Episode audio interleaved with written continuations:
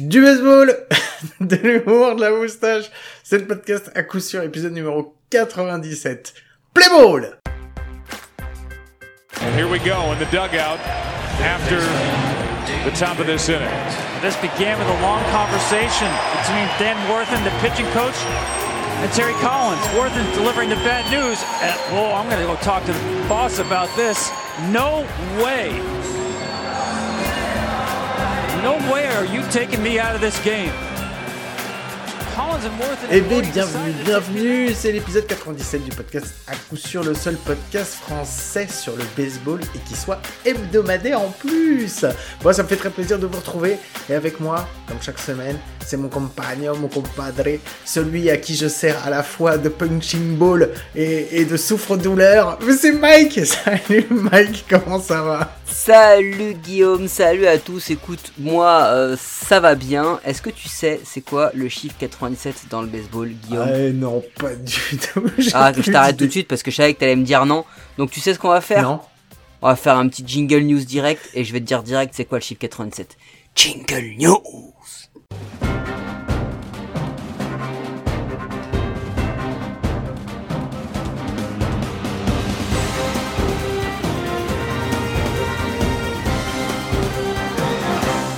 Bah alors, c'est quoi le chiffre numéro 97, Mike? Je ne peux plus, je n'en peux plus C'est le d'attendre. nombre d'équipes. C'est le nombre d'équipes l'an prochain, enfin cette année, qui s'il y a une année, hein, cette année, qui disputeront les playoffs en MLB, puisque les gars ils se sont entendus sur rien, mais ils se sont entendus sur un truc qu'il y a la moitié de la ligue, parce que c'est la moitié de la ligue, on est d'accord. Mhm, On est d'accord. C'est la moitié de la ligue, Guillaume. Oui, Voilà. on est d'accord. Qui va aller en post-season, que les mecs qui auront fait la meilleure saison régulière auront le droit et le choix de choisir leurs adversaires. Hein? Donc on est bien d'accord que c'est-à-dire que là il y a plus de tirage au sort intégral là. là c'est eh, je suis le meilleur. Attends, c'est qui les plus nuls? Attends, lui il a un lanceur gaucher, nous on a des bons frappeurs contre les gauchers donc on va plutôt prendre eux parce qu'en plus leur stade il nous favorise. C'est devenu n'importe quoi. C'est quoi ce délire? C'est quoi Mec, ce délire? Le mec, seul truc sur lequel ils arrivent 36e à s'entendre, c'est le truc qui est pas important. Ah mais moi c'est mort. Tu peux redonner la formule. Tu peux la redonner la formule. Parce que, franchement, je crois que personne l'a compris en vrai.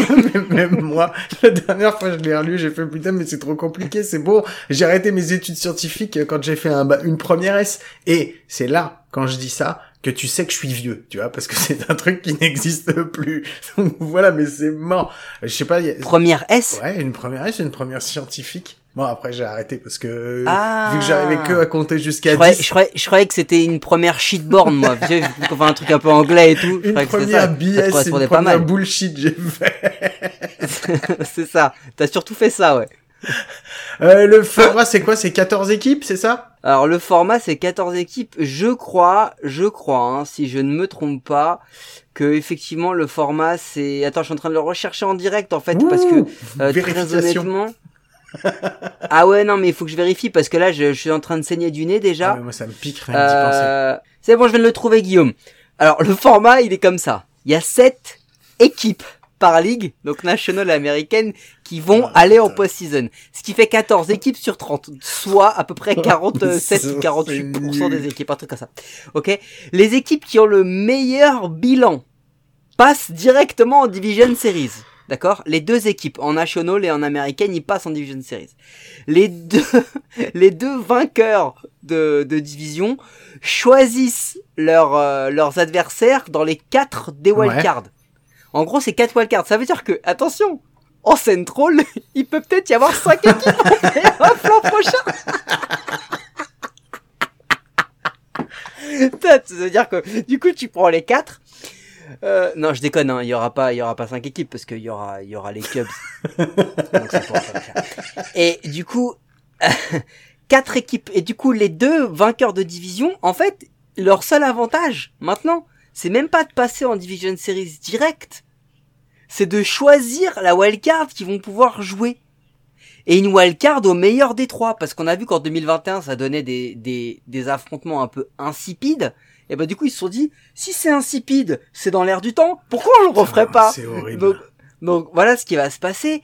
Et ensuite, euh, le voilà, enfin, tu vois, le, en, en gros c'est ça, c'est les vainqueurs de division vont choisir qui vont ils vont affronter et les deux qui restent euh, vont s'affronter entre eux.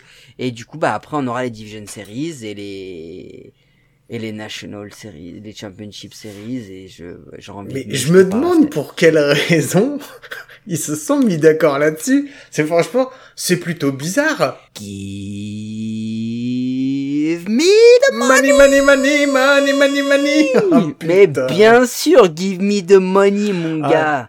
Et de toute façon, tout tourne autour de du Zeyo. Et il y a un autre truc, c'est que propriétaire, ligue, etc., c'est pour la thune, mais pour les joueurs, c'est c'est une chance supplémentaire de pouvoir sauver une saison de Ouais, merde. c'est ça. C'est-à-dire que là, au lieu de passer dans l'élitisme, qui normalement est l'apanage d'une euh, d'une ligue fermée, on est sur le contraire de ça. Le tanking. Ouais, c'est ça. le fait que maintenant tu peux faire une saison à 400 et te retrouver en post-season. Putain, c'est horrible. Non mais c'est Non, mais c'est c'est ouf. clair. Non mais c'est ouf Guillaume. C'est complètement dingue. Ah Non, mais moi je suis d'accord.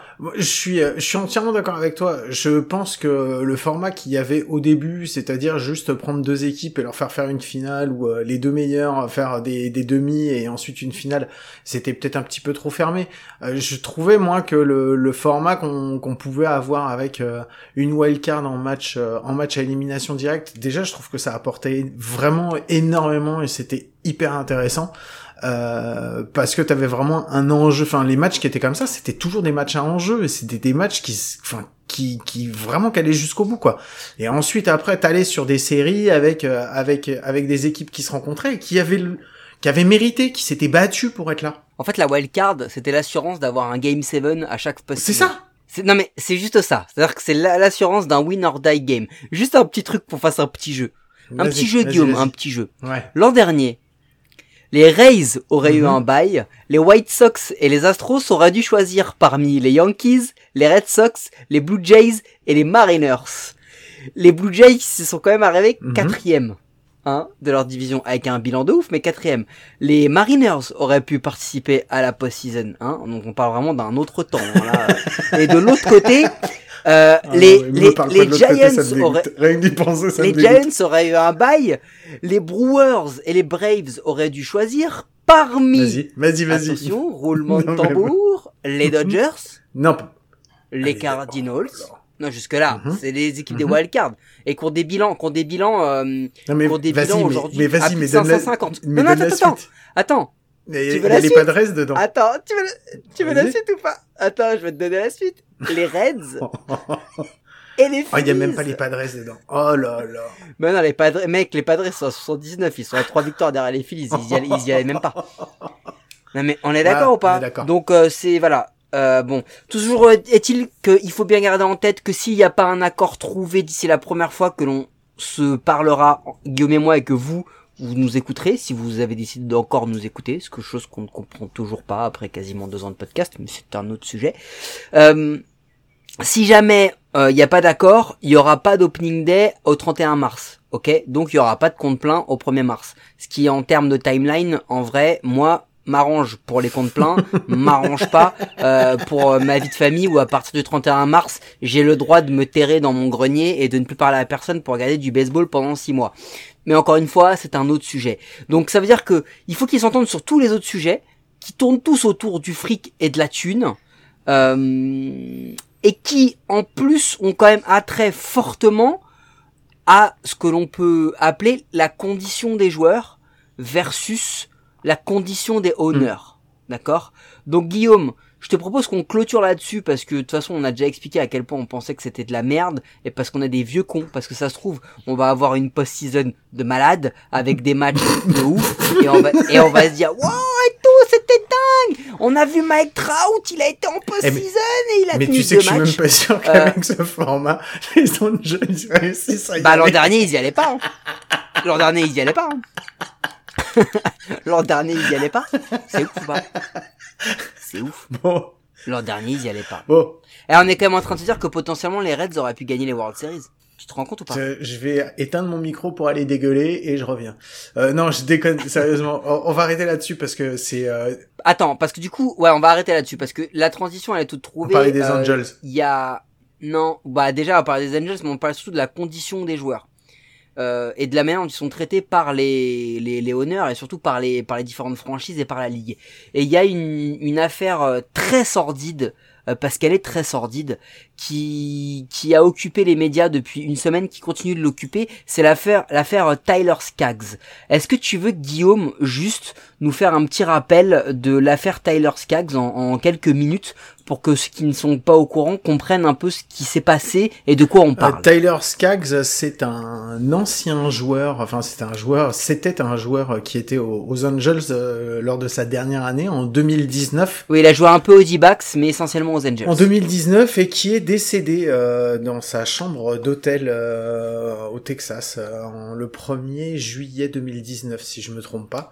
Et euh, il avait 27 ah, ans. il avait 27 ans et, euh, et donc donc voilà, ça avait fait tout un on en avait beaucoup parlé au moment de, au moment de son décès, puisqu'il y a eu beaucoup d'hommages euh, pour lui. Et en fait, on a appris, euh, on a appris très vite que c'était euh, une overdose. Enfin, on, a, nous a dit que c'était une overdose médicamenteuse qui avait fait qu'il était, euh, qu'il était décédé. Au début, on ne savait pas trop ce qu'il en était. Je suis désolé, ça fait deux semaines de suite qu'on parle de décès de joueurs. Euh, pro, promis, hein, on va pas faire un, on va pas faire des sujets que obituary euh, pendant tous les prochains épisodes. Non, Mais, non, euh, non, mais non, là, mais, ça- mais- mais je crois, je crois que la, je crois que la semaine prochaine on fait un fait entrer l'accusé et que euh, on arrive, on arrive rouquin avec un, avec un moton au cœur. Bon, euh, tout ça pour dire que effectivement, donc il, il, il, Allez, il est décédé- était décédé dans sa chambre. Il y a eu des investigations qui ont été faites par la police et les fédéraux, et euh, il s'est avéré qu'en fait c'était, euh, bah, c'était, il est mort d'une d'une surdose en fait, d'une prise de médicaments d'opioïdes.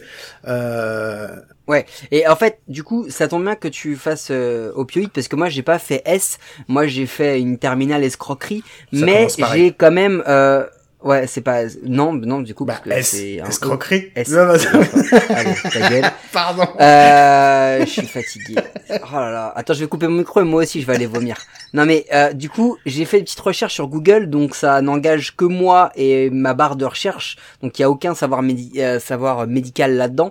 Mais j'ai tellement lu d'oxycodone, de Percocet, de, Tyl- de Tylenol et de choses comme ça, je me suis dit, mais qu'est-ce que c'est? Bon, en fait, c'est très très simple. Euh, il faut comprendre que euh, déjà le Tylenol, en gros, c'est du paracétamol extra fort. Donc en vrai, euh, il y a rien de, y a rien de ouf quand vous voyez ça. Quand ils disent que vous, ils prenaient du Tylenol, le Tylenol c'est du paracétamol, donc c'est pas, c'est pas quelque chose, c'est pas vraiment un opioïde tel tel qu'on peut le voir comme une drogue, ok? Par contre, et là c'est plus important, quand on parle d'oxycodone, quand on parle de Percocet, en fait le Percocet c'est un médicament qui comprend du de l'oxycodone ok, mais qui euh, le mélange à d'autres substances, d'accord? Donc il est moins fort que l'oxycodone, parce que euh, l'oxycodone en fait c'est un opioïde comme la morphine, la codéine et la méthadone, d'accord Euh, Et le l'effet l'effet euh, l'effet immédiat donc de de, de l'oxycodone, euh, c'est bah tout simplement euh, de bah ça vous rend un petit peu stone, mais mais surtout c'est euh, comment comment je vais pouvoir le dire euh, Guillaume? C'est euh, en fait, c'est un anti. ah. Il était utilisé comme antidouleur, mais ça reste. C'est un peu reste- ça. En fait, c'est Mais- en fait c'est une drogue. C'est un opioïde. En fait, il y a tout un scandale justement là-dessus aux États-Unis parce que pendant 20 ans, il y a une, une une grosse entreprise. c'est un Il y a une analgésique en grosse fait entreprise pharmaceutique qui a produit justement euh, des, euh, des médicaments euh, qui ont remplacé tous les antidouleurs et qui étaient à base d'opium, donc des opioïdes. Euh, je vous invite à aller voir, il y a, y a une série qui s'appelle Dopsic Ouais, là-dessus, qui est très très intéressante. Allez la voir, renseignez-vous, c'est c'est un scandale, c'est un gros gros scandale sanitaire. c'est un gros scandale est-ce qu'il est important de comprendre c'est la différence entre l'oxycodone et le Percocet parce que le Percocet a un effet qui dure à peu près 4 heures l'oxycodone a un effet qui dure à peu près une douzaine d'heures donc l'oxycodone est vraiment beaucoup plus fort que le Percocet puisque le Percocet c'est en gros un médicament qui est dilué. Et du coup, dans cette euh, et on a terminé le, le- la partie parapharmacie du du podcast, mais c'est même le côté dealer quoi.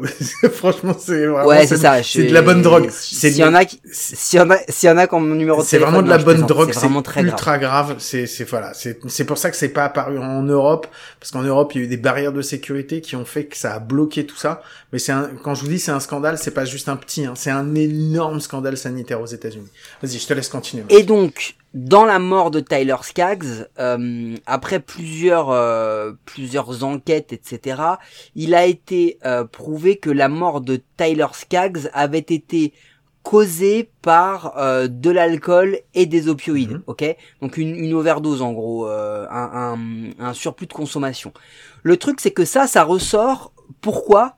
Parce qu'il y a un truc qui est vraiment très sordide, c'est que ça ressort via non pas l'enquête sur la mort de Tyler Skaggs, mais le procès d'Eric Kay. Qui est Eric Kay? C'est l'ancien directeur de la communication des Angels, qui lui est accusé d'avoir entraîné la mort de Tyler Skaggs, euh, justement parce que c'est lui qui aurait fourni les opioïdes à Tyler Skaggs.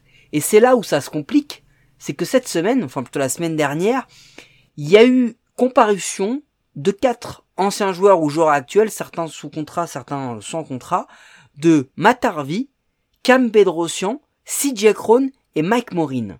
Ils ont tous été appelés à la barre et ils ont tous admis avoir utilisé au moins une fois la même pilule d'oxycodone qui a causé la mort de Skaggs.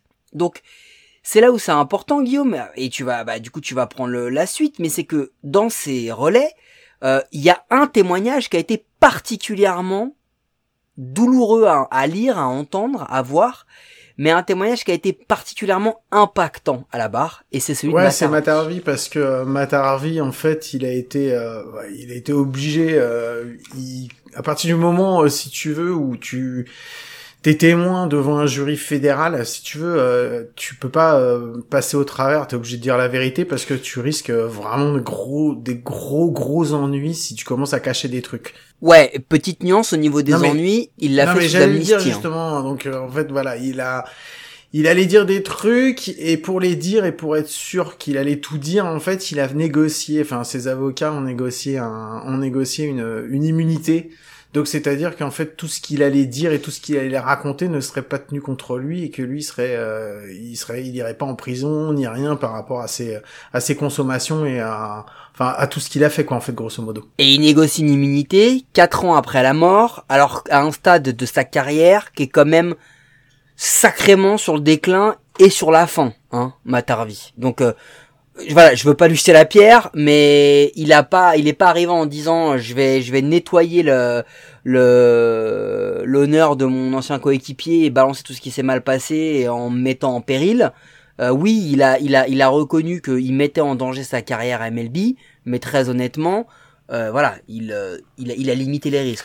Bah en fait, il a été obligé il a été obligé d'admettre qu'il était euh, lui-même utilisateur de, de pilules à base d'opioïdes, de ces de ces opioïdes, mais également Et de cocaïne. également de cocaïne. Mais sinon, tu parles à ma place quoi, si tu veux tout dire à ma place. Ouais, parce que j'ai, comme je sais que tu oublies tout, du coup, bah, euh, je préfère que te reprendre avant que tu Donc les voilà qu'il était euh, consommateur de, de différents types de drogues, donc euh, jusque de la cocaïne, et qu'en même temps il a été à la fois, euh, il a été aussi également euh, fournisseur de, de pilules pour euh, pour Tyler Skaggs. Euh, alors, faut pas se leurrer, ils ont tous été fournisseurs les uns des autres, puisque euh, à partir du moment où tu prends un opioïde, tu as, as ce qu'on appelle une dépendance qui se crée, c'est-à-dire que, bah, comme c'est de la drogue et que c'est une drogue forte, tu crées une dépendance à la drogue. Et, euh, donc voilà, en fait, bah, ils avaient euh, ils avaient réussi les premières fois, ils avaient eu des, euh, des pilules qui leur avaient été données justement par Eric Kay. C'est pour ça que Eric Kay euh, est aujourd'hui euh, à la barre des accusés. C'est parce que il a entraîné, entraîné ces, ces d'anciens joueurs des, des Angels dans, dans la drogue. Mais chacun, en fait, à partir du moment où ils pouvaient plus avoir des pilules par Eric Kay, bah ils allaient voir des, des dealers pour aller récupérer des trucs. Mais quand je vous dis que c'est scabreux, c'est vraiment scabreux quoi. Et donc ils s'échangeaient des trucs comme ça. Donc voilà, donc Tyler Skaggs a été obligé, enfin euh, pas Tyler Skaggs, pardon, Matt Harvey a été obligé de de s'accuser et de dire un petit peu tout ça. Donc euh, donc voilà, là on est rentré euh, au-delà d'une histoire de de, de décès euh, qui est euh, pff, qui est triste parce que c'est toujours triste le décès d'un sportif de haut niveau à 27 ans dû à, à des médicaments et à de l'alcool. Et c'est surtout que là, on est rentré vraiment dans, vraiment dans des histoires de, de, de, de deal de drogue, de, c'est horrible, quoi. Bah, parce que ça va même encore plus loin que ça. Parce que c'est-à-dire que euh, si on parle de deux joueurs isolés qui euh, se mettent des caisses, sont drogués, etc., là on parle de joueurs qui le font au sein même du clubhouse. dans les toilettes, dans leur euh, casier, il y avait des pilules. Euh, les joueurs en parlaient entre eux. Euh, on est arrivé à un moment où et en fait parce qu'après il faut remonter un petit peu plus que ça et après on terminera aussi sur le sujet majeur à savoir l'exposition des joueurs et, c'est un sujet bien plus compliqué que ça. Mais en fait, on, se rend compte aussi que ça remonte à bien avant les Angels. C'est-à-dire que Matt Harvey dit oui, j'ai découvert l'oxycodone via Tyler Skaggs, mais, mais derrière, il dit, mais j'étais déjà sous, cocaïne chez les Mets. Hmm. Et on parle d'un moment de sa carrière où il a été extrêmement fort Matt lorsqu'il était bah, chez les C'est 2012-2015 euh, et c'est euh, bah, de toute façon c'est les trois seules années où il a été vraiment bon quoi puisque après ça a été la descente quoi. C'est ça. de 2012 à 2015 c'est une era de entre 2,27 et 2,73 euh, c'est en 2013 All Star euh, plus euh, c'est quoi il est il, il, est sur les listes des Cy Young je crois aussi. Quatrième du il est, il est dans le vote il, il, est, dans le vote des Cy Young donc donc voilà. Très très fort sur deux années. Et il est vu au niveau de, de, la rotation des bah, c'est à ce moment que la rotation des Mets elle est elle est ultra ultra forte ultra dominante et elle fait peur à tout le monde puisque bah t'as t'as De Grom t'as Matarve t'as Syndergaard tu vois t'as vraiment et c'est Lace hein c'est Lace hein, à ce moment-là, hein, parce que De Grom et Syndergaard n'ont pas encore totalement euh, euh, émergé réellement, et, et, et c'est Lace. Et, et non, c'est c'est assez dingue. Et en fait, euh, avec le recul, on a vu des, on, se rappelle d'avoir vu des photos, des vidéos de Matarvi prendre le monticule, le nez en sang, où on se disait un peu genre à la façon de Nolan Ryan, c'est un guerrier, c'est un ouf et tout. Et en fait non, non non non, c'est juste qu'il avait les sinus éclatés à force de sniffer et que et que quand il quand il arrivait sur le monticule, il se droguait. Et là où ça va vraiment loin, là où ça va vraiment loin, et c'est je pense le cœur du problème, c'est que Matarvi, il a pas fait ça juste parce que c'était un toxico, hein. Euh, soyons soyons clairs. Matarvi, c'est quelqu'un qui a été euh, qui, qui est et qui a été sujet à dépression, envie de suicide, euh, quelqu'un qui était vraiment mal dans sa peau. Il y a une il y a une une anecdote que je vais reprendre à notre ami Bastien de The Strikeout que j'ai trouvé totalement ouf, où il rappelle un moment où en pleine saison, Mataravi euh, jouait au golf à 6 heures du matin sans avoir dormi un jour où il devait lancer. Juste parce qu'il avait rompu avec, sa, avec un top modèle. Enfin, quand je dis juste, je, voilà, je me, je me comprends. Mais en fait, si tu veux, euh, les Mets le savaient. Les Mets ont... les Mets savaient, ils ont essayé de l'aider, et en fait, au moment où justement le sportif n'était n'était plus au niveau, au moment où sur les deux dernières saisons le sportif n'était plus là, euh, les deux dernières deux saisons et demie, eh ben là ils se sont débarrassés de lui. Parce que là c'était plus facile si tu veux. Euh, donc c'est c'est compliqué et c'est comment tu accompagnes ces joueurs. Comment des joueurs surexposés euh, à qui on demande quand ils sont jeunes de faire tous les sacrifices possibles. On ne paye que l'élite, que l'excellence et tous les autres on les c'est pas qu'on les paye pas mais euh, on a déjà parlé, on les paye très peu, on leur demande d'être très très forts, et, et du jour au lendemain, ils peuvent signer un très gros contrat et arriver à, à un espèce de, de, de, de syndrome de Jésus si tu veux où ils peuvent faire tout ce qu'ils veulent parce qu'ils ont toute la thune qu'ils veulent et qu'ils ont pas de problème. Ça rapporte pas juste à la MLB hein, ça rapporte à plein d'autres choses hein. on a vu Kurt Zuma qui mettait des, des, des, des coups à son à son chat euh, et qui se filmait sur Snapchat euh, le jour de foot enfin c'est un c'est un souci où ces mecs là sont tellement surexposés et pas forcément accompagnés avec une telle pression qu'on en arrive à on veut pas taper sur Matarvi parce que parce que je pense que c'est pas le seul non. et surtout que quand les joueurs dont on parle, hein, les CJ Crone et ça, ils jouent encore. Donc ça veut dire que peut-être, et certainement, il y a encore ce genre de pratique dans d'autres franchises avec d'autres joueurs et qu'il y a d'autres gens du staff non impliqués. Mais, pour avoir vu euh, plusieurs documentaires justement sur sur cette histoire des opioïdes, tu peux pas me faire croire qu'il y a que 5 cinq joueurs d'un seul club de MLB ah, qui sont touchés. C'est c'est un truc qui a touché euh, l'ensemble des États-Unis, l'ensemble de la population. C'était vraiment un gros truc. Je pense qu'il y en a d'autres, il y a d'autres joueurs qui ont été touchés et il y a des scandales qui sont pas encore sortis ou peut-être qui sortiront pas et des trucs qui vont rester sous le tapis parce que ça sert à rien d'aller les sortir. Donc, euh, tu on, en fait, là, on n'est pas sur de la, on, n'est pas, c'est pas, c'est pas du dopage en fait. C'est vraiment, c'est, c'est, une addiction. C'est une vraie addiction à, la, à de la drogue qui au départ est censée servir comme un antidouleur, mais qui en fait, enfin voilà, à force de l'utiliser, tu deviens complètement dépendant. Et c'est une véritable addiction dont il est très très dur de sortir. Et d'ailleurs, Matt Harville explique et il dit qu'en fait, c'est une culture dans la MLB, mais je pense que c'est une culture dans le sport professionnel, c'est-à-dire que les joueurs sont sont vraiment euh, désespérés euh, et sont euh, aux aguets quoi. Enfin, ils ont ils ont les dents longues pour essayer de rester sur le terrain. Ils jouent avec des blessures quitte à les quitte empirer. Du coup, bah ils prennent certaines des substances pour justement cacher ces blessures et essayer de continuer à performer ou alors de surperformer. Donc il y a vraiment ce problème là de pression et et même si c'est pas le sujet direct, la négociation du CBA, elle tourne aussi vachement autour de ça finalement. Parce que l'idée c'est de de- d'assurer un petit peu plus l'avenir des joueurs, on va dire moyens et low, euh, pour que justement ces joueurs-là euh, puissent bah, peut-être euh, comment dire aborder plus sereinement leur carrière et le jeu. Et alors, je vais te dire un truc. Euh, là, on ne parle même pas. On parle que de la MLB, hein, mais on ne parle même pas des risques de dépression, de, de problèmes qu'il peut y avoir en minor league. Oui, non, mais c'est clair, mais enfin. Moi, je suis pas, enfin, c'est bien beau, hein. Je trouve que c'est, je trouve que pour une fois, c'est toi qui fais le romantique dans l'émission. Aller trouver une bonne raison pour laquelle c'est une bonne chose qu'il y a lockout et qu'en fait, il négocie du pognon, c'est parce ah que non, c'est ça. c'est pas ce Non, que mais j'ai dit. C'est pas ce que j'ai dit. Non, non, mais. non, non, non, Je comprends ce que tu veux dire. Je trouve que ton analyse, elle est, euh, elle est un peu, euh, voilà, laisse-moi te dire qu'elle est un peu romantique et ça m'étonnerait. Je pense qu'on est sur une histoire de pognon et que, et qu'en fait, t'es toujours sur du sou, du gros sou et que cette histoire-là, euh, cette histoire de médicaments, c'est aussi une histoire de pognon. Enfin, tout tourne autour de ça de toute façon. Donc, euh, donc voilà. Maintenant, euh, voilà, comme je vous l'ai dit, je vous invite à aller voir, euh, à aller vous renseigner là-dessus si vous voulez en savoir plus. euh, voilà, n'hésitez pas. Euh, on va sortir de cette partie euh, légèrement déprimante. Euh, est-ce que t'as une connerie pour euh, pour nous, Mike, ou est-ce que t'as pas de connerie pour nous? Est-ce que j'ai une connerie pour vous? Si, j'ai une, une, une little euh, connerie, mais très, Bah, très, Ok, très bon, est juste une première fois le générique et vas-y, tu nous envoies ça. Were you trying to get crazy with this thing? Don't you know I'm loco?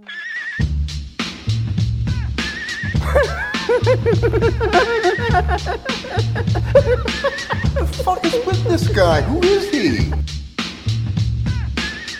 Bon, Mike, alors, c'est quoi cette petite connerie? Bah, la connerie, elle est, elle est assez simple, euh, Guillaume. Ah. Euh, on va pas faire la connerie sur euh, Matt Harvey, euh. Tyler Skaggs et. hein, Non, je voyais pas trop ce qu'on pouvait faire là-dessus, donc euh, Ça voilà. risque d'être un petit peu compliqué. Par contre, Guillaume, Ah, par contre. tu vas me dire. Oui. Tu vas me dire. Avec ce nouveau format de playoff, non. Vas-y, je t'écoute. de quoi? Vas-y, je t'écoute. Je sens que ça va m'énerver. Avec ce nouveau format de playoff, Oui. est-ce que tu penses que l'an dernier, alors je te donne une petite facile pour que justement, tu vois, tu puisses euh, rapidement te t'acclimater. D'accord. Est-ce que tu penses que l'an dernier, potentiellement, les Cincinnati Reds auraient pu gagner les World Series? Euh, bah, à partir du moment où ils étaient sélectionnés pour les playoffs, oui. bah oui. On est d'accord. Oui, on est d'accord. On est d'accord, hein, tu, tu as... Euh, Potentiellement, Tu as eu, oui. euh, Enfin, c'est juste voilà. potentiellement. Après, en termes de, est-ce que vraiment ils pouvaient gagner? Non, faut pas déconner. C'est bon. Ça, c'est une autre histoire. On va pas prendre en compte 2020, parce que 2020, ça compte pas, mais en 2019, année du titre des Washington Nationals, oui. d'accord? Mhm. Est-ce que tu penses que les Arizona Diamondbacks auraient pu Oui. remporter les World Series? Oui, ils auraient pu. Je suis persuadé qu'ils auraient pu le faire. Eh oui, parce ils auraient, pu, parce participé. qu'ils auraient été en wildcard. Eh Et oui. oui. messieurs. Plus improbable, euh, est-ce que en 2018, Guillaume, Oui. année du titre des Boston Red Sox, Ouais, vas-y. D'accord. Vas-y, ouais. est-ce que tu penses que les Colorado Rockies auraient pu remporter les World Series? Non. Non, quand même pas. Faut pas déconner. Eh ben si, parce qu'ils ont participé à la wildcard. à la wildcard. Et alors, est-ce que tu penses que... Euh... de quoi Tu t'as pas l'air de me croire non, mais faut pas déconner. Bon, vas-y. Ok. Potentiellement, Si, si, oui. je suis potentiellement. je- Vas-y, suis potentiellement. obligé de déconner, puisque c'est c'est la vérité. Euh, est-ce que tu penses que les Seattle Mariners auraient pu remporter Non, non, non, non, pas en 2000, non, pas en 2018, c'est pas possible. Si, monsieur. À chaque fois, je me dis que t'es en train de me faire un piège, donc je vais dire, bah non, je vais dire non, parce que c'est pas possible. Mais en plus, on parle des. Seattle Mariners de 2018, donc bon. Est-ce que tu penses qu'en 2017, Ah. année du, du plus beau titre de l'histoire de la MLB des Houston Astros, est-ce que tu penses que, oui ou non, Oui. les Los Angeles Angels auraient pu être World Series Champions Allez, je pense que, ouais, alors je pense que, ouais, je pense qu'ils auraient pu être dans les, ils auraient pu être en, en playoff. Je pense. Exact. Ouais. Est-ce que tu penses qu'ils auraient pu affronter les Kansas City Royals? Euh, en 2018, est-ce que les Royals, euh, ouais, ça aurait pu être possible. Je crois qu'ils terminent troisième. Et c'est effectivement possible.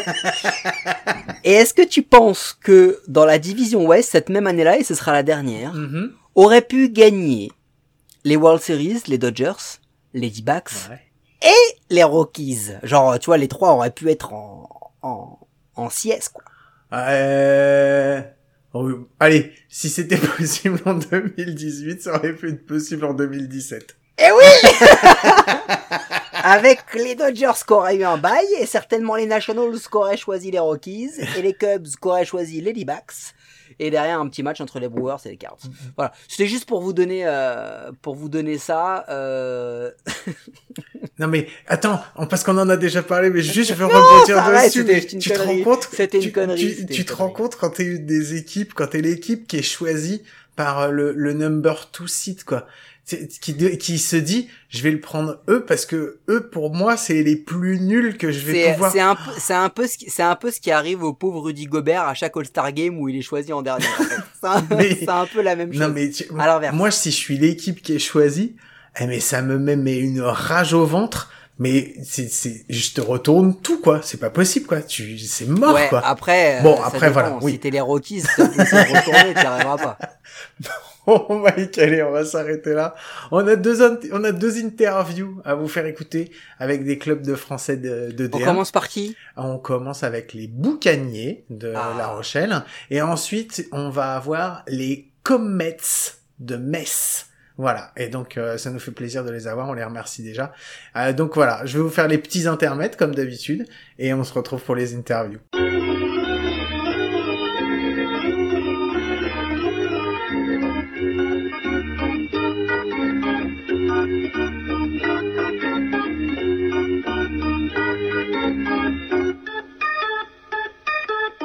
Et oui, et donc c'est le bah, notre nouvel épisode avec euh, un nouveau club ami. Mike, est-ce que tu as fait une préparation cette fois-ci ou c'est ce que c'est moi qui fais la présentation?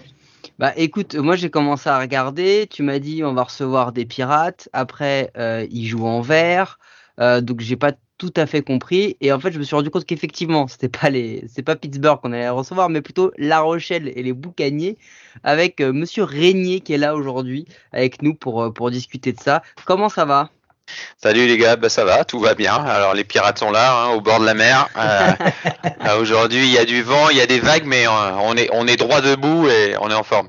Ouais, c'est clair. Moi, pour être, pour avoir bossé à côté de l'é- à côté de l'océan, j'ai pris des petites rafales et de la flotte dans tous les sens. J'avais l'impression d'être sur le pont d'un bateau. C'était Ouais, terrible. ok. Voilà. Les gens s'en foutent de ta vie. euh, si on peut accélérer, merci.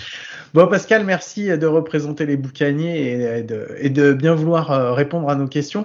Je vais commencer tout de suite. On va rentrer dans le, dans le vif du sujet. Euh, L'année dernière, donc, euh, vous tirez quoi comme enseignement Non, la- est-ce que est-ce que qu'on peut quand même demander à Pascal Bah oui, euh, qui il est, et qu'est-ce qu'il fait ch- chez les Boucaniers de La Rochelle en deux mots, parce que je suis pas sûr que tout le monde le sache. Donc je pense que c'est important, Guillaume. Mais c'est le grand pape de La Rochelle, tout le monde le Oui. sait. Oui, mais quand même, ça fait toujours du bien de l'entendre. Ouais, bon, ouais, donc euh, bah ouais, effectivement, ici à La Rochelle, ils m'appellent le prez. Donc voilà, le prez avec euh, un point et un slash derrière. Je sais pas pourquoi j'ai commencé à écrire ça comme ça et on me dit ah, mais pourquoi t'écris ça comme ça, je sais même pas. Mais en tout cas, je, ce que je sais, c'est que je suis président du club depuis bien longtemps et qu'on a monté le club en 1985. Allez, on va prendre un petit coup de vieux. Et euh, voilà, donc tu vois, ça fait 37 ans que le club existe. C'est l'année de ma naissance. Voilà, 1985, on monte le club, on joue dans les parcs. euh, ouais, on, on a commencé à jouer avec une dizaine de bases sur le terrain. On savait pas qu'il y en avait trois. c'était une, c'était une tech un petit peu, c'était un peu Voilà. tech quoi. C'était un genre de truc comme ça. On avait de la famille aux États-Unis et puis euh, on est allé là-bas, on a ramené un gant, on a passé un été à se lancer des balles dans les parcs de La Rochelle, puis on a mis un panneau, on a dit ben, venez nous retrouver. Et du coup, euh, des gens sont venus. C'est comme ça que le club a, été créé. Et puis voilà. Puis depuis, ben, je suis président du club et j'ai été joueur en national 1B à l'époque parce qu'on n'était pas en, en 1A pendant longtemps. Jouais pendant 20 ans. J'étais lanceur.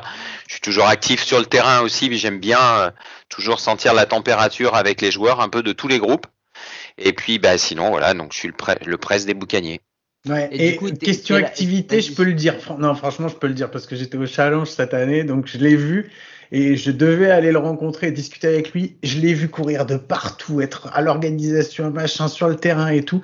Et finalement, je me suis dit, mais si je vais le voir, je vais aller lui parler, je vais lui prendre la tête. Je dis, bah, c'est pas grave, on le verra plus. Je le verrai plus tard et je lui ai envoyé un message après. Il me dit, mais je t'ai pas vu, t'étais où et tout. Je dis, mais j'étais euh, l'homme au béret. Il me fait, ah bah si, c'est bon, je t'ai vu. y a pas de Et ouais. Et, et je t'avais vu, hein, tu te rappelles? Et justement, je me suis dit, c'est peut-être lui, mais tu vois, même pas le temps de se poser deux secondes. Et on va prendre le temps. a- On prendra le temps, les gars. S'il avait une bière à la main, c'est que c'était forcément lui. Tu t'as pas pu le, rater. Mais du coup, on a Pascal aujourd'hui parce qu'on devait, euh, on devait aussi t'avoir avec euh, avec Kirk euh, Kirk McNabb qui va être votre coach cette année. Mais Kirk est un est un anglophone. Donc du coup, on fera peut-être autre chose. Suivez mon regard avec Kirk bientôt. Mais là, du coup, on, on aura on aura Pascal. Ouais, vas-y Guillaume. Non, j'allais dire, mais personne suite au regard, on est sur le podcast, on est Ah oui, pas en pardon. vidéo, alors arrête de dire n'importe quoi. Bon allez, je pose vraiment ma question. Pascal, alors cette saison, la saison dernière, qu'est-ce que vous en tirez, vous, comme enseignement, euh, les boucaniers? Bah, déjà, ça a été une saison qui était presque complète. Donc euh, déjà, ça a été euh, une bonne saison. On sortait d'une saison qui avait été euh, différente et donc ça avait été euh, la Summer League. Euh, bon, qui s'était bien terminé pour nous, mais malgré tout, il n'y avait pas toutes les équipes de D1 qui étaient là. On a, oui, on a remporté la Summer League à Montigny. Bon, faut pas s'enflammer, mais malgré tout, c'était une première victoire. Euh, L'année dernière, bah, c'était euh, une jolie saison. On aurait bien voulu que, que les playoffs soient, se fassent à, à six équipes plutôt qu'à quatre. Euh, c'est ce qu'on demande. On espère qu'on va pouvoir. euh, notre objectif, c'est de rentrer dans les playoffs. Cette année, ça va être à quatre. Alors euh, voilà, ça sera difficile encore une fois, mais euh, voilà, l'objectif, c'est de pas terminer euh, cinquième ou sixième toute notre vie. C'était quoi votre objectif en début de saison l'année dernière? Vous étiez fixé rentrer dans le dernier carré ou euh, Ouais, vous- non, l'année dernière, notre objectif, c'était de de dans de prendre la cinquième place. D'accord. Et la cinquième place, en fait, euh, on a lâché un petit peu à la fin parce que on voulait euh, mener euh, deux petites, comment dire, conquêtes qui étaient surtout monter en D2. Et euh, donc, on a joué en fait toute la saison en préservant un certain nombre de joueurs capables de pouvoir euh, jouer les matchs de D2 à la fin de la saison par rapport au quota, tu sais, de nombre de matchs dans Mhm. une équipe et dans l'autre. Donc, on a, on a, on a mené euh, deux batailles entre guillemets. Ça s'est bien terminé puisque on, on a réussi à monter en D2. On a détrôné nos amis de la Guerche. Euh, et donc euh, voilà, on a pris leur place en D2 et, et là, on est vraiment content maintenant d'être D2 et D1. Sans vouloir manquer de respect aux autres, euh, aux autres clubs, est-ce que tu penses que votre accessite dans le top 4, il se joue pas par le fait que vous avez deux monstres quasiment inatteignables euh, l'an dernier, que sont Montpellier et Sénart, je crois, si je dis pas de conneries, dans Ouais, votre pool Ah, bien sûr. Et que si vous étiez dans l'autre pool, est-ce que tu penses que vous aviez un coup à jouer face à d'autres équipes comme, comme Savigny ou Montigny ou pas? Est-ce que, vous- que vous vous classez dans, dans... Parce que si tu veux, en fait, si on doit faire des, des espèces de, de, d'échelles de valeur ou de chapeaux, aujourd'hui, tu as, quand même, et c'est clair, euh, Rouen, Sénart, Montpellier, qui sont, euh, qui sont les, les trois très très grosses entités, viennent derrière tout serré, Savigny et Montigny, qui, qui quand même arrivent à, arrivent à, à, à les chatouiller parfois un petit peu par bribes, et puis ensuite, euh, vous venez derrière... euh, euh, c'est pas péjoratif ce que je dis, Non, mais non, mais je suis complètement d'accord. hein, C'est d'accord. Est-ce que- est-ce que, tu, est-ce que tu penses que par rapport à l'an dernier, vous auriez pu faire mieux ou est-ce que vous étiez à votre place? C'est probable. Peut-être qu'on aurait pu faire mieux. Moi, je vais dire, on est à notre place pour l'instant. Mais je vais rajouter le pour l'instant. Et je vais te dire effectivement que de toute façon, notre objectif c'est clair. Hein, euh, notre objectif c'est d'aller chercher un titre de champion de France dans les cinq années qui viennent. Donc où on va aller le chercher, où on va aller au moins toucher la finale. Voilà, maintenant on a, j'ai pas peur de le dire. Je le dis, donc ça veut dire qu'il va falloir qu'on aille détrôner de toute façon, qu'on aille détrôner les trois plus gros. Donc euh, autant qu'on s'habitue à jouer contre eux. C'est vrai que des playoffs à 6 pourraient un petit peu euh, euh, remélanger les cartes à la fin et puis donnerait plus d'intérêt et plus de matchs. On a été privé de, de saison complète de baseball là avec les, les, événements. Bon, on espère que voilà les playoffs vont pouvoir comment dire s'agrandir et puis ben voilà on, on va on va apprendre à construire une à construire une force qui va pouvoir aller euh, défier euh, nos, équipes, euh, nos équipes aujourd'hui qui sont les, les, plus costaudes de France. Voilà. Ben, justement, puisque tu parles de construction, ça me mène sur la deuxième question. vu que vous avez terminé donc la saison dernière, on peut dire que c'était plutôt un, bilan positif puisque vous réussissez grosso enfin vous réussissez à faire ce que vous vouliez. là, l'arrivée par exemple de Kirk McNabb, est-ce que c'est vraiment une projection dans le futur pour pour aller justement dans les cinq ans à venir? Devenir plus compétitif euh, face au face au gros. Mm. Alors pareil, hein, tu vois, je dis les 5 ans. Si jamais c'est dans 7 ans, euh, on va pas se taper la tête au bout de la mm, cinquième année. en tout cas, on est en train de construire quelque chose, un modèle qui va faire que on veut faire de La Rochelle la référence du baseball en France. Voilà. Je, suis, je suis, malgré tout, je suis modeste. C'est juste une réalité. On est bien mm. placé. On est euh, dans un endroit qui est sympathique à vivre. Euh, c'est agréable de venir à La Rochelle pour jouer au baseball. Ça devrait être peut-être plus facile d'attirer euh, des gens pour venir à La Rochelle et nous aider à développer ça. En tout cas, on est on, est, on a envie effectivement de donner un élan au baseball français et euh, Kirk va nous y aider. Maintenant, euh, voilà, quand on commence à écrire une histoire, on n'est pas certain euh, d'écrire des bons chapitres pendant tout le livre. On commence à écrire, on est dans la préface, on a écrit les premières pages et euh, Kirk va nous servir justement à pouvoir construire peut-être des chapitres qui vont être euh, solides. On a choisi Kirk parce que c'est quelqu'un qui, qui est déjà venu en France, qui connaît le baseball en France, qui est venu avec ses fils également à Savigny, et puis ensuite qui a des connexions intéressantes dans le baseball canadien et dans le baseball américain. Et c'est ce qu'on veut. On veut attirer des regards et on veut attirer des nouvelles énergies pour nous apporter à nous une énergie de développement et de conquête. Du coup, euh, en plus de cette arrivée de Kirk McNabb, c'est quoi les, les, changements majeurs euh, que vous avez eu à l'intersaison? Bah, on, on, va pas dire qu'on était tout seul porteur, mais on est porteur d'un message qui est qu'on veut recommencer à développer des joueurs français. Euh, donc nous, on aurait été partant pour euh, pour donner un nombre obligatoire de manches à des lanceurs français dès la saison prochaine. Même si jamais on n'aurait pas forcément été les plus riches, mais on doit revenir à un modèle qui va aider à développer nos joueurs français, c'est évident. On est tous dans une course aux joueurs étrangers. Maintenant, avec l'histoire des trois des, trois joueurs étrangers sur le line-up de, des matchs, sur la feuille de match plutôt. Euh, on est sur la course des joueurs européens. Et ben, nous, on voudrait bien que ça se recentre aussi sur les Français pour pouvoir donner aussi plus de perspectives à notre équipe nationale, à nos équipes nationales. Et, euh, voilà. Malgré tout, bah oui, on a recruté. On communique pas beaucoup pour l'instant dessus, mais euh, oui, on a recruté des joueurs étrangers, on a recruté des joueurs européens, on a recruté des joueurs français. Et l'année prochaine, il va y avoir dans l'équipe de D1, il va y avoir euh, cinq nouveaux joueurs par rapport à l'année dernière. C'est beaucoup. Enfin, c'est un vrai. Euh, c'est une, une, belle injection de 109, mais en même temps, j'ai envie de dire, euh, si on si on fait une analyse purement statistique et qu'on regarde pas un petit peu plus précisément euh, le jeu et, et, même la manière dont vous êtes comporté au challenge, parce qu'au challenge vous n'allez pas en demi-finale, mais ça se joue à quelques runs hein, sur des matchs assez, serrés. C'est vrai. Il y, a, y, a y a quand même un gouffre de, de presque euh, quoi 10 victoires à, à combler. Par rapport à Montpellier et à Sénart. Je prends cet exemple-là parce que, encore une fois, je fais une analyse purement statistique. Donc, c'est important aussi d'ajouter du 109. Et du coup, avec tout ça, nouveau coach, euh, plein de nouveaux joueurs, euh, une vraie politique euh, à, à long terme, etc. C'est quoi l'objectif pour l'an prochain? Alors, ce qu'il faut bien voir également, c'est qu'on pourrait se dire que est, on est un club élitiste qui, qui ne voit par exemple que dans le recrutement de joueurs extérieurs pour euh, pour euh, développer notre équipe. On n'oublie pas euh, derrière que on veut redévelopper notre école de baseball et je dis re.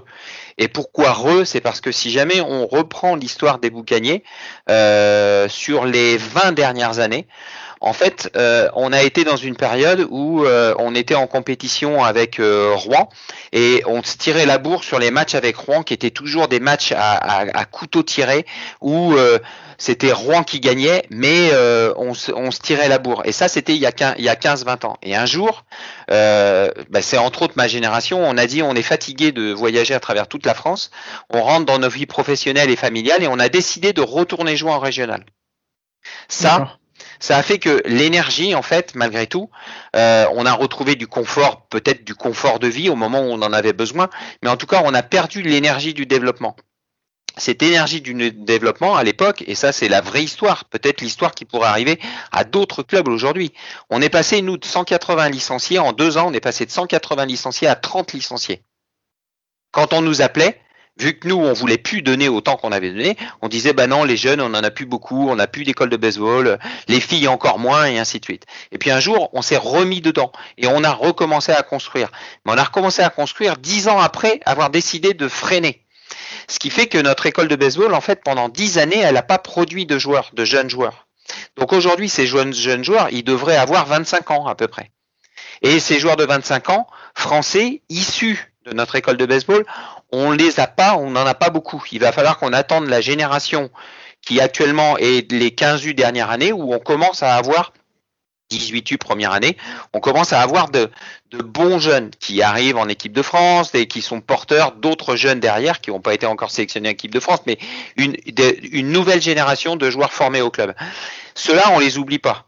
Sauf que pour pouvoir se maintenir au haut niveau et leur donner en fait, euh, comment dire, une, un, un, objectif et leur donner une, une perspective de haut niveau, bah pour l'instant, oui, on est obligé de combler avec des joueurs européens, des joueurs étrangers, mais on n'oublie pas ce que ce qu'on est en train de construire.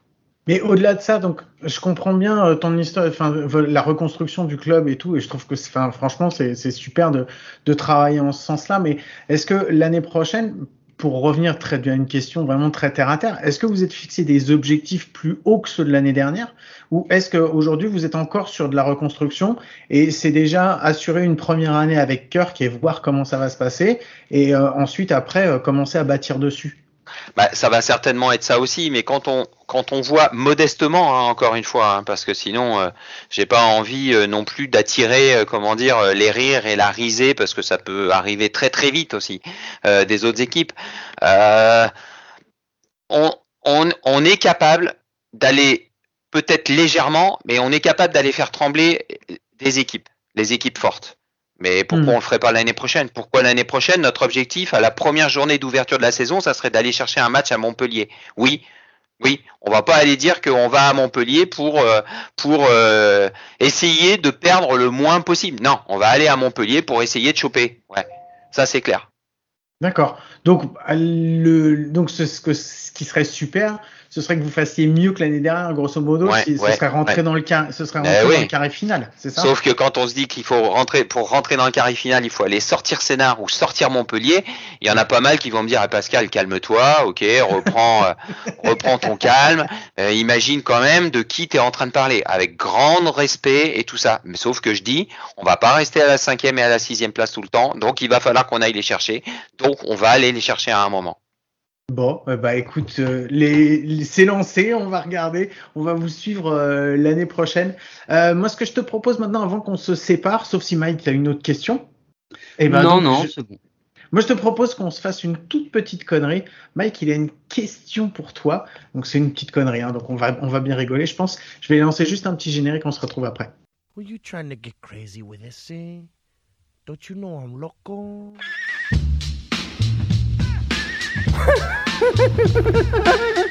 ok, vas-y Mike, c'est à toi. C'est bon, je peux y aller? Ouais, tu peux y aller. Bah, écoute Pascal, euh, ton objectif c'est de recruter, euh, tu le disais, enfin de développer les joueurs français, etc. On te propose de recruter deux joueurs français. d'accord?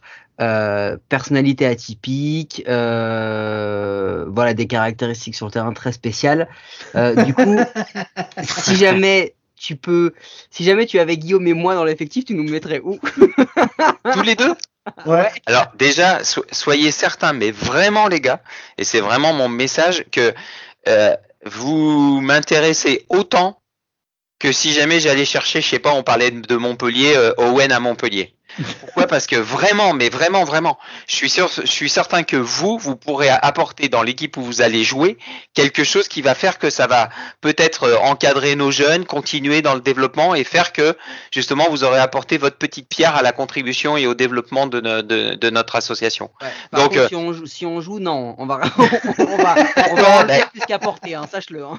Non, mais moi je connais pas, je connais pas non plus votre euh, votre passé euh, Nous, on baseball. le connaît. c'est pour ça qu'on te dit qu'il vaut mieux effectivement que tu nous mettes dans de la bonne ambiance et de la bonne humeur plutôt que dans le, côté euh, vraiment sportif et euh, mascotte. compétitif. Et vous savez, vous connaissez euh, l'équipe loisir, comment on les a, comment on a appelé notre équipe loisir, c'est les boucaniers, mais c'est Mhm. une équipe qui s'appelle les mêmes pas morts. Ça veut dire que même si jamais tu crois que t'es mort et que tu peux plus jouer au baseball, bah en fait dans ce groupe tu peux prendre du plaisir. Et il y a des mecs des mêmes pas morts qui ont commencé à jouer avec nous et qui maintenant sont passés en R3 et qui jouent maintenant en R2. Donc ça veut dire que même si la porte d'entrée, on peut imaginer qu'elle est petite au début, c'est juste une porte de loisir, bah ça peut euh, donner tranquillement accès à de la compétition euh, plaisir. Eh ben merci beaucoup Pascal. mon contrat. Il n'y a pas de.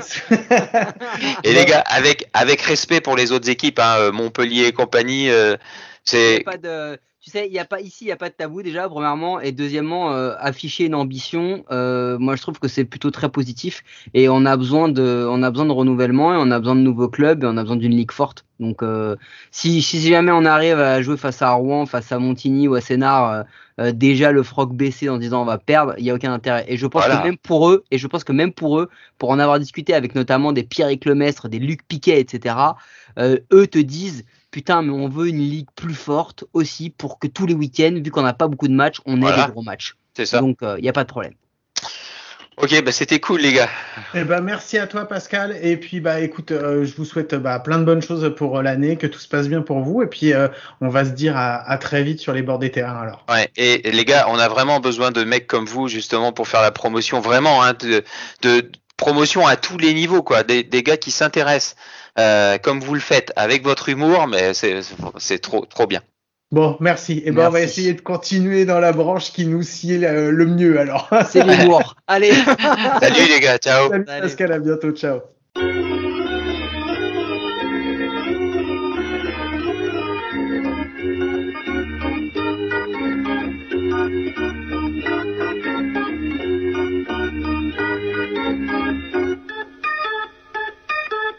Ah oui, on se retrouve à nouveau pour une interview et cette semaine, enfin cette semaine, maintenant, Mike, qui est-ce qu'on a comme invité? Parce que je sais que tu aimes bien faire les présentations. T'avais déjà oublié que c'était le deuxième invité de la semaine.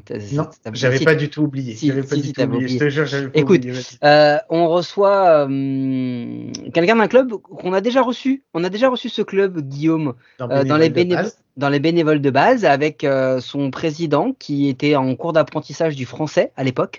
Euh, Ah, Quel enfoiré. allez, un petit peu de racisme primaire, ça fait jamais de mal. Euh, ils sont, euh, d'après ce qu'on nous avait raconté à cette époque-là, ils étaient entre euh, joueurs de baseball et de water polo, parce que souvent il y avait de l'eau à évacuer du terrain, si je me rappelle bien. Mais bon, voilà, on reçoit nos amis des Comets de Metz. Comment ça va? Ça va bien, merci les gars, merci de nous recevoir. Bon, donc c'est Pierre César qui est avec nous. Pierre, tu nous fais un petit peu ton, ton CV, euh, ton CV des messes, de- enfin des, des Comets. Alors, comme, la, comme les autres, hein, tu nous déroules pas tout, euh, tout ton CV parce qu'on n'est pas là pour t'embaucher, hein, faut pas déconner. Mais tu nous dis un petit peu qu'est-ce que tu y fais. euh, pas depuis- d'oseille. Voilà aussi. Enfin, on n'aime pas en donner. Voilà.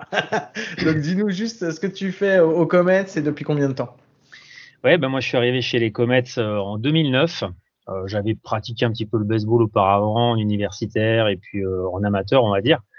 Et puis euh, le club à l'époque, c'était uniquement du, du softball, softball mixte. Et puis bon, ça me plaisait de revenir vers vers les sports de batte.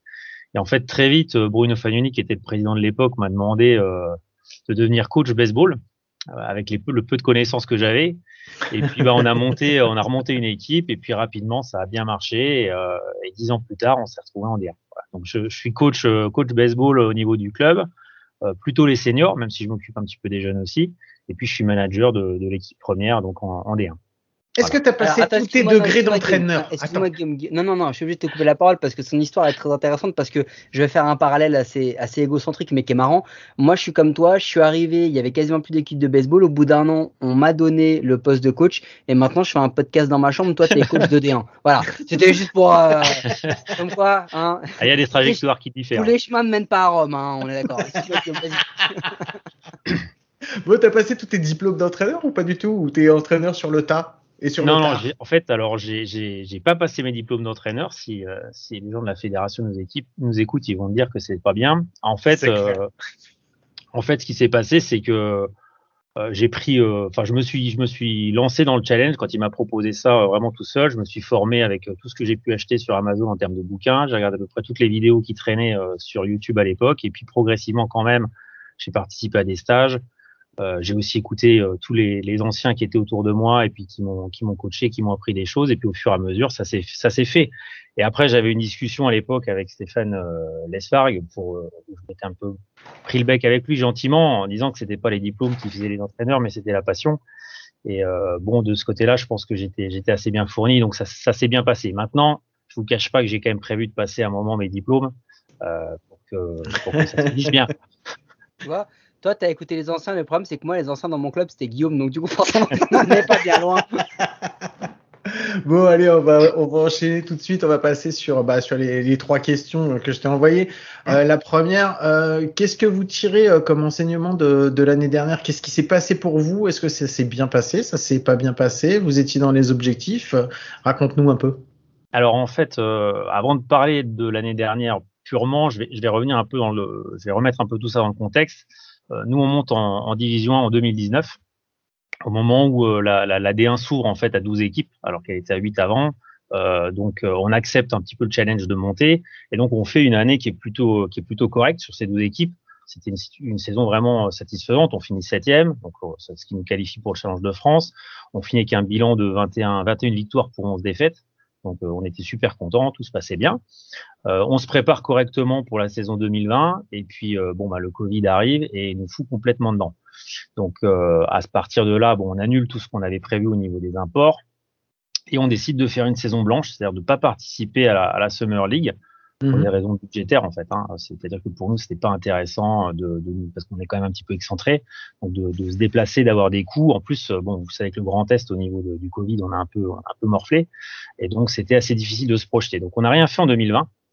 Et du coup arrive la saison 2021, donc on essaye de se préparer euh, comme on peut. De nouveau des problèmes de préparation parce qu'il y avait couvre-feu, euh, gymnase interdit et autres. Donc on a une préparation très difficile. Euh, au final, on arrive quand même à faire venir les imports, pas tous ceux qu'on voulait. On a eu des problèmes de visa avec nos, nos dominicains. Et puis finalement, la saison est commencée super tard, euh, mi-juin, euh, sur une, un format hyper condensé. Et euh, logistiquement, c'était une saison très très très difficile pour nous parce que euh, bah, on avait une poule qui était assez euh, assez excentrée vers le sud, La Rochelle, Montpellier, Nice, Clermont. Il y avait que Sénart qui était mmh. proche. Donc ça a été une saison très très dure. Et on finit avec un bilan euh, de, de, de victoires sur défaites qui est pas terrible. On a sept victoires, dont deux parfois dont deux gagnent sur tapis vert, et 19, euh, 19 euh, défaites. Donc euh, voilà, sur le sur le papier, c'est une saison qui est pas très satisfaisante. C'était quoi vos objectifs en début de saison? Les objectifs. Sachant que c'était compliqué, sachant que vous Alors, aviez eu une année blanche l'année, l'année, enfin, en tenant compte de l'année précédente et de la façon dont mmh. ça se passait pour la préparer, quand vous attaquez la saison, toi, tu, tu te dis, c'est quoi, c'est quoi Tu sais que la saison elle va être compliquée de toute oui. façon, et tu, tu te dis quoi? Le, le, truc, c'est pas être ridicule, c'est pas descendre, c'est quoi ton objectif à ce moment-là En fait, l'objectif pour nous, à ce moment-là, c'est de pas exploser. Pour être, pour être tout à fait franc, c'est-à-dire, euh, on avait quand même de grosses craintes de repartir comme ça sur une saison euh, hyper condensée, euh, hyper dure en termes de déplacement, d'exploser, euh, d'avoir des problèmes de joueurs qui lâchent l'affaire, de, de, budget qui, explose d'un coup. Et donc euh, c'était notre plus grosse crainte. Donc notre objectif c'était de faire une bonne saison sportive, de se maintenir au moins au même niveau que ce qu'on avait pu faire, donc de rester qualifié pour le Challenge de France et, euh, de limiter la casse sur tout ce qu'on pourrait euh, en termes de blessures ou de choses comme ça par exemple. Bah, du coup l'objectif il est rempli. L'objectif est rempli. C'est pour ça que bon, j'ai présenté d'abord la partie un peu noire du tableau, et au final, on finit donc huitième, euh, sans jouer contre Toulouse, hein, parce que Toulouse était euh, huitième là en 2019, nous septième, et puis là ils finissent septième devant nous, mais bon, parce qu'on déclare forfait pour pas descendre à Toulouse. Euh, mais euh, bon, au final, on est on est dans les clous, c'est-à-dire qu'on on reste qualifié pour le Challenge de France. On fait plutôt une saison euh, correcte au niveau sportif, parce que même si effectivement les victoires et les défaites c'est c'est un peu c'est un peu moche, euh, on a quand même sur les trois premières journées, on a trois défaites d'un point euh, contre Mm. Montpellier, contre Nice euh, et contre La Rochelle. Donc si ces, ces trois matchs-là basculent, on n'est plus du tout sur le même ratio et on fait une saison qui est finalement correcte. Donc, En euh, même temps, en même temps, avec des si, on pourrait couper des forêts, donc on va s'arrêter. Allez, tu m'as, tu m'as gavé. Et sur le challenge de France, c'est compliqué, non? Qu'est-ce qui se passe sur le challenge? Alors, le challenge de France, ce qui se passe, c'est que les règles sont pas les mêmes qu'en championnat. Donc, on a droit qu'à trois étrangers sur, sur le roster complètement. Et donc, euh, comme on avait, euh, et les Dominicains comptent comme étrangers aussi. Les Allemands aussi, parce que comme vous êtes dans l'Est, tout ça, je me disais. que Alors, non, les Allemands, du coup, les Allemands, on a, on a effectivement, on avait un joueur allemand, mais en fait, lui, Tu vois comme européen, ça passe. Ah, Donc, pardon. Par contre, les Dominicains ne comptent plus, euh, les accords Cotonou ne fonctionnent plus, donc ils comptent comme des étrangers. Et du coup, on a fait des choix. euh, bah, on, on prend deux- on prend que deux lanceurs au lieu de quatre, et euh, on fait un choix de laisser passer le match contre Sénart. On le laisse bien passer. On se prend une bonne petite rouste. Euh, puis ensuite, on joue le tout pour le tout contre La Rochelle et on perd 4-0 parce que, ben, comme le reste de la saison, on a eu du mal au bâton. Et c'est ça qui nous, qui nous plombe le, notre challenge. Quoi. Donc, après, bah, honnêtement, il n'y avait pas d'objectif sur le challenge. ok. Ok, donc là, pour la partie de la saison, euh, la saison dernière, c'est fait. Euh, une fois que vous avez tiré les bilans de la saison dernière, que vous êtes terminé, que euh, les joueurs sont partis au repos et tout, on prépare, on se fait la off-season. C'est quoi votre off-season à Metz? Ça s'est préparé quoi? Ça s'est déroulé comment? Alors, moi, j'ai tendance à laisser les joueurs assez tranquilles jusqu'aux vacances de, Noël, en fait. Parce que bon, j'ai une équipe qui est assez vieillissante, donc j'ai pas mal de pères de famille, j'ai pas mal de gens qui ont des boulots assez, assez prenants. Euh, la saison avait été très difficile. J'ai tendance à leur, leur lâcher la grappe entre guillemets jusqu'aux vacances. Par contre, on continue euh, au niveau du coaching avec les jeunes qui arrivent, donc les moins de 18 qui montent, et puis les débutants qui intégreraient le club euh, en septembre. On continue à maintenir les entraînements, mais c'est vraiment entre guillemets libre. Ils viennent ou pas. À partir de, du retour de, de, de enfin de vacances de Noël, là, on reprend des entraînements un peu plus sérieux.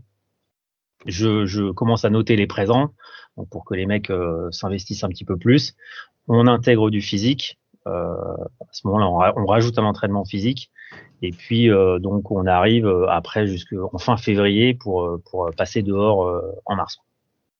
Euh, du coup, euh, quand on regarde les stats, si on les analyse très bêtement, on voit qu'au niveau du pitching, vous étiez en, en moyenne de la ligue, euh, mais que par contre au bâton, vous avez peut-être les pires stats de la ligue. Mm. Euh, Qu'est-ce que vous avez fait comme euh, mouvement euh, ce- ce- cet hiver-là pour vous renforcer de ce côté-là et pour maintenir ce niveau euh, plutôt très plutôt bon en, en pitching? Alors, si tu veux, le pitching, euh, faut savoir que nous, on est un club qui se repose énormément sur les imports. Euh, il faut être, en fait, euh, il faut, faut être lucide à un moment. Euh, si tu regardes même un club comme Montpellier, ils utilisent, donc parce que j'ai fait le calcul euh, justement dans, dans la off-season, ils utilisent sur la saison 65% de lanceurs étrangers sur leur manche. Euh, tu regardes Sénart, c'est 75%. Bon, bah nous, c'est 90%, voire 95%.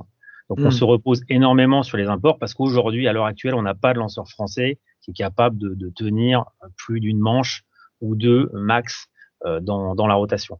Dans votre effectif, tu veux dire Dans notre effectif, ouais, tout à fait. Et en fait, alors j'écoutais euh, la semaine dernière, vous receviez Montini, euh, qui disait que c'était difficile de faire venir des joueurs français et de recruter du français. Euh, bah, pour vous imaginez que si c'est dur pour Montigny, c'est encore plus dur pour Metz, qui est une destination encore moins sexy entre guillemets, euh, avec Mhm. moins, moins d'historique. euh, voilà. Alors que bon, il y aurait sûrement des possibilités chez nous d'avoir plus de manches que dans d'autres clubs, et bon, c'est comme ça. Donc on se repose énormément, pour le moment en tout cas, sur le pitching euh, étranger. Donc au niveau du pitching, euh, c'est d'abord le, le boulot de David, euh, le président, qui est aussi euh, notre general manager, qui fait un énorme boulot de recrutement pour, pour qu'on soit compétitif au niveau du pitching euh, en avril. Après, sur la, le- la problématique du bâton, là, c'est plus euh, des problématiques d'at-bat pour moi. C'est-à-dire que les mecs, pendant un an et demi, ils n'ont pas pris d'at-bat. Euh, retourner en D1 euh, avec une prépa qui était très difficile, on n'a pas eu de match amicaux. Hein. Si vous vous rappelez bien, en fait, euh, on a ouvert le droit de faire du sport et direct, on a Ouais. attaqué le championnat. Donc, euh, en fait, si tu regardes plus en détail les stats, tu vois que les, les averages commencent à monter sur la fin de saison et les mecs reviennent à leur niveau euh, théorique, euh, donc en fin de saison. Euh, parce que il y a vraiment des mecs qui ont contre-performé par rapport à ce qu'ils avaient fait en 2012. Et du coup, vous allez, vous allez essayer de résoudre ça comment, le, manque d'at-bat là pour la saison qui arrive? Alors là, on a une prépa, donc ce que je disais, c'est qu'on finit, euh, on va dire, la partie entraînement euh, en fin février, et euh, à partir de mars, là, on commence les, on commence les matchs. Donc d'abord les matchs internes, et ensuite on a à partir du, du, du 12-13 mars, on a des matchs tous les week-ends euh, avec des, clubs frontaliers, avec euh, des clubs aussi euh, locaux. Et puis euh, le, la petite cerise sur le gâteau, ça sera le, le, le 3 avril, enfin, ou le 4, je sais plus. Enfin, le dimanche, on rencontre Montpellier euh, sur mes yeux. On s'est fait un petit rassemblement là, donc ça nous permettra de bien nous préparer pour le pour le PUC le 10. Donc on a beaucoup plus de matchs et on, on a commencé. Bah, hier, on avait un rassemblement au terrain, donc on a commencé à faire un gros volume de travail sur sur la, la machine euh, et puis le TOS. Quoi. Bon, là, vous attaquez donc euh, votre troisième saison et vous allez attaquer votre troisième saison effective en D1. Donc, euh, bon, ça fait quatre ans, mais il y en a une qui a sauté. Euh, c'est quoi, compte tenu de la préparation, de ce qui s'est passé l'année dernière, des changements qu'il y a eu cette année, c'est quoi que tu que as prévu ou que tu t'es mis comme objectif ou ce dont vous avez discuté avec David comme objectif pour, pour l'équipe 1 euh, cette année en D1 Alors, euh, l'objectif, il est, il est pas seulement sur la saison 2022, il est sur les deux prochaines saisons. Il faut savoir que fin 2023, la fédération a prévu de revenir à huit équipes en D1. Et donc, euh, le challenge pour nous, il est là. Il est de se maintenir dans les huit euh, fin 2023. Donc, euh, cette année, c'est une année un peu. Alors, on a envie de la, de la jouer à fond. On, pourrait se dire, euh, allez, on fait une année où on cherche juste à se maintenir et puis on met tout sur le, on met le paquet sur 2023. Nous, l'objectif, c'est vraiment de faire la meilleure saison possible. On intègre beaucoup de moins de 18 dans le groupe. Euh, et donc, euh, bon, euh, maintenant, quand on voit notre pool euh, sur cette saison, Rouen, Montigny, Savigny, Puc, c'est quand même, c'est quand même costaud. Finalement, presque plus costaud que l'année dernière, mais avec une logistique un peu plus simple. Donc, honnêtement, si on finit, si on finit troisième de cette poule et qu'on joue la sixième place, je serais, je serais content. Donc, le milieu de tableau, ça sera très bien pour nous. C'est une des questions justement que je voulais te poser également. Euh, C'est bien que tu aies parlé des jeunes parce que quand on avait eu David dans l'émission, on avait beaucoup parlé justement euh, du développement euh, des jeunes euh, sur euh, à Metz et, euh, et qu'il y avait eu vraiment un, engouement pour le baseball.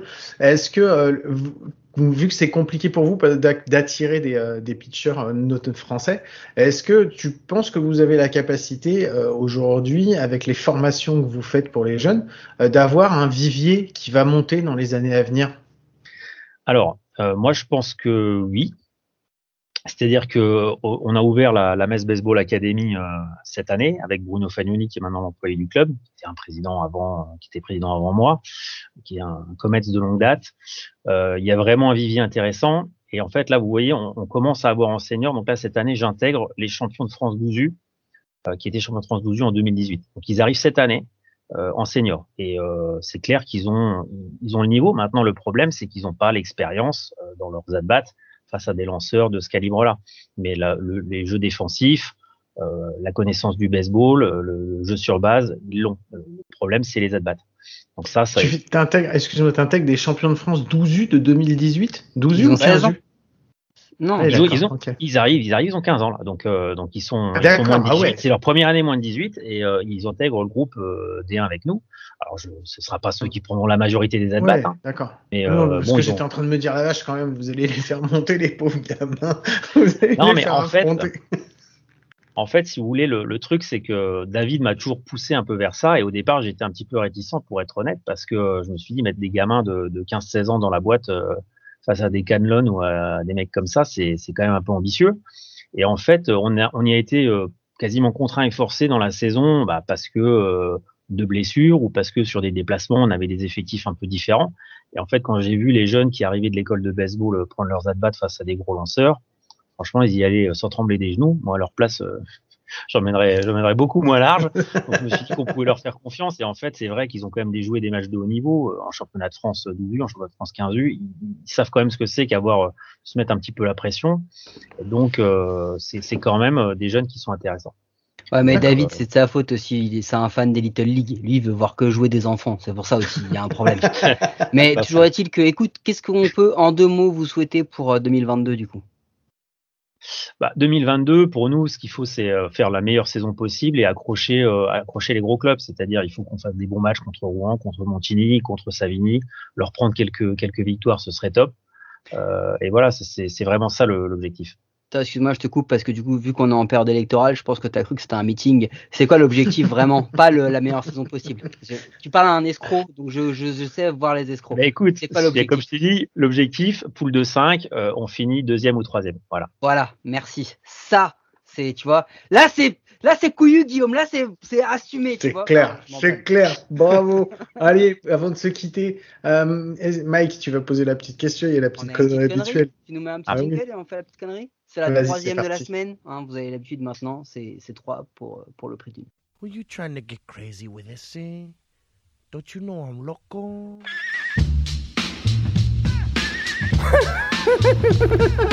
Allez, c'est parti. Du coup, bah, tu l'as entendu la question, donc tu as eu, t'as eu le temps d'y réfléchir, d'accord? Si tu as l'occasion d'amener deux joueurs français, euh, alors je vais pas dire de qualité, je vais dire Non. avec des qualités, parce que je préciserai pas vraiment lesquels. Hein. Avec des talents cachés, mais des Euh, talents. ouais, mais genre bien caché les talents. hein. C'est euh. C'est genre caché en mode euh, David Copperfield, Gérard Majax pour les plus jeunes. Euh, où est-ce que tu mettrais Guillaume et moi dans l'effectif?